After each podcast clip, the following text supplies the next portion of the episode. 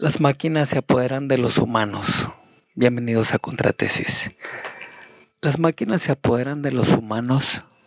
Qué fumado, ¿no?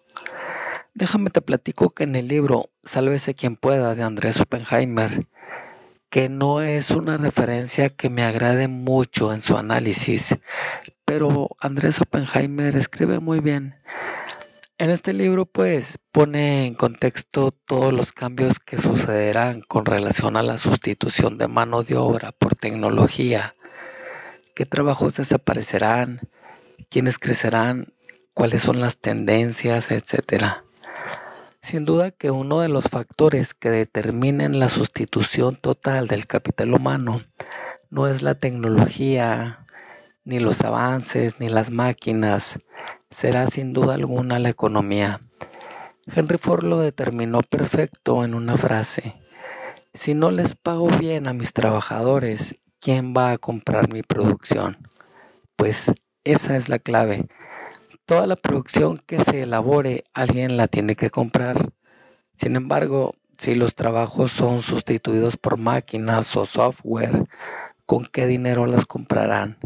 Si nadie trabaja, nadie recibe sueldos y si nadie recibe sueldos, pues nadie las va a comprar.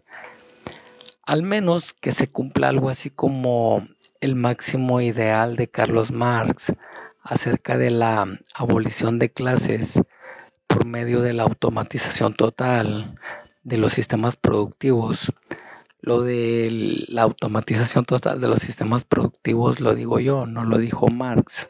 Y aunque es muy difícil hacer una métrica o una proyección de la automatización total o de la sustitución por software y la tecnología por capital humano, las tendencias nos están mostrando un equilibrio y no solo un equilibrio, sino que en el balance sale ganando el empleo. Por ejemplo, al menos aquí en Estados Unidos, ya es muy difícil ver a personas cargando, escarbando, almacenando, construyendo. Y pareciera que estas máquinas o tecnología han desplazado a, a, los empleados. Sin embargo, se han generado empleos para construir máquinas, diseñarlas, venderlas, dar mantenimiento, actualizaciones, etcétera. Naturalmente que en Estados Unidos el trabajo es jurídicamente muy diferente a otros países.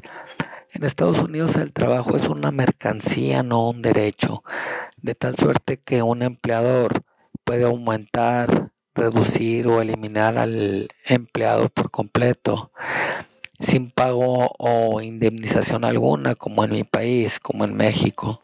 Sin embargo, queda muy claro, las tendencias tienen prisa, la robotización o aplicación tecnológica está cada vez más cerca y en el camino naturalmente que habrá quien gane, habrá quien pierda, pero no podemos negar que estamos en la loca carrera por ya no depender del esfuerzo del capital humano.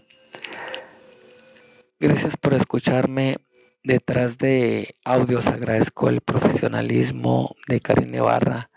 Por cierto, escucha sus podcasts, pregúntale a la diseñadora, Ask the Designer.